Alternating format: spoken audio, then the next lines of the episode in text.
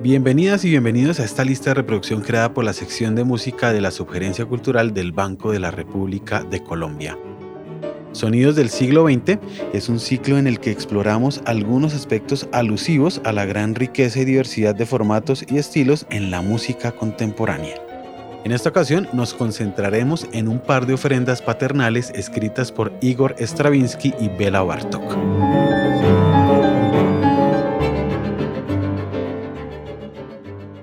La tradición de escribir piezas pedagógicas para niños es bastante antigua, con ejemplos destacados que se remontan a compositores como Johann Sebastian Bach, con sus invenciones a dos y tres voces, compuestas para sus hijos, y el cuaderno para Ana Magdalena, para su esposa.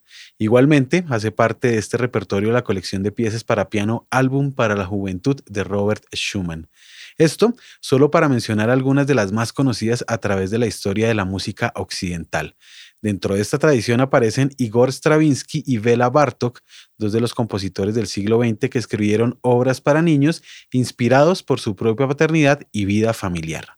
Igor Stravinsky se casó dos veces, la primera vez en enero de 1906 con su prima Katerine Nosenko, con quien tuvo sus cuatro hijos. Theodor en 1907, Ludmila en 1908, Solima en 1910, quien desarrolló una carrera como pianista, y Milen en 1914. En 1939, el infortunio llegó a la familia Stravinsky. Fallecieron a causa de tuberculosis la madre Stravinsky, Ana, su esposa, Catherine y su hija mayor Ludmila. El compositor se casó nuevamente con Vera de Bosset al inicio de 1940. Stravinsky compuso varias piezas para niños entre los años 1913 y 1921, claramente inspirado por la reciente experiencia de ser padre. Precisamente, el propio Stravinsky, en su autobiografía de 1936, recuerda detalles de las piezas dirigidas al público infantil.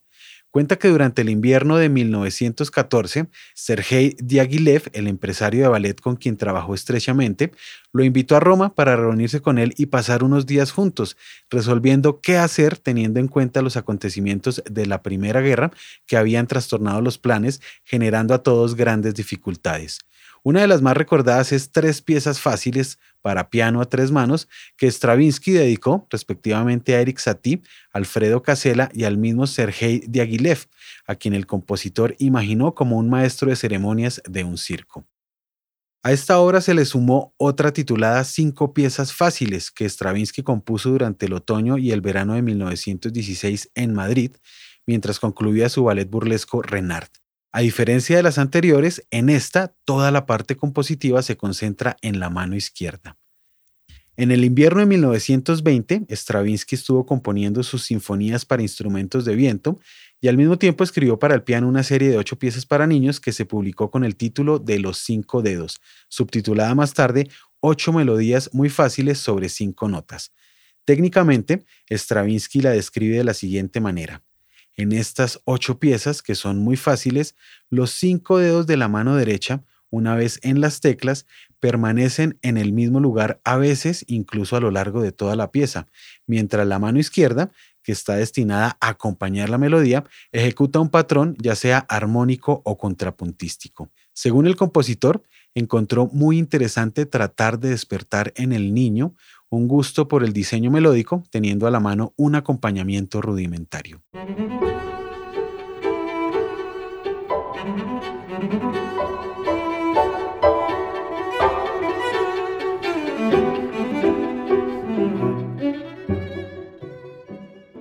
El otro compositor que continuó la tradición de crear obras para niños y en particular sus hijos fue Bela Bartok, quien compuso sus primeras piezas llamadas For Children entre 1908 y 1911. El microcosmos, del que hablaremos con mayor detalle, fue iniciado en 1926 y concluido en 1939. Es un ciclo de 153 piezas y 33 ejercicios en orden progresivo de dificultad que según el mismo compositor fueron escritos con propósitos didácticos. Su título hace alusión a un pequeño mundo que también puede interpretarse como un mundo musical para los niños. Con el microcosmos, Bartok tuvo ocasión de comenzar la formación pianística de Pedro, su hijo más joven, quien aprendió a tocar el instrumento con su padre y este, como si fuera una suerte de experimento, utilizó su obra con resultados sorprendentes. Pedro cuenta que en el transcurso de las lecciones, algunas piezas del microcosmos fueron escritas por su padre, quien se retiraba a una habitación y regresaba con ejercicios para que él los resolviera. Es así como contemplamos un fuerte vínculo en lo que hemos denominado ofrenda paternal y el legado académico que algunos grandes compositores dejaron para sus hijos.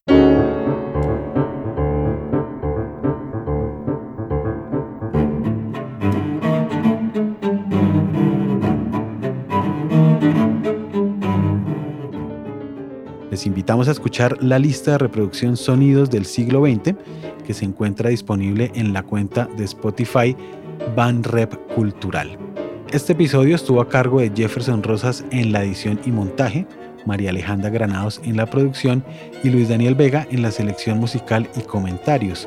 Toda la actividad cultural del Banco de la República se encuentra en www.banrepcultural.org, en Facebook como Sala de Conciertos Luis Ángel Arango, en Instagram, Twitter y YouTube como Banrep Cultural. La música que abre y cierra este episodio es parte de Conversaciones, variaciones para violín, violonchelo y piano, opus 32 del compositor Juan Antonio Cuellar, interpretada por el Lincoln Trio. Les esperamos en nuestro próximo episodio.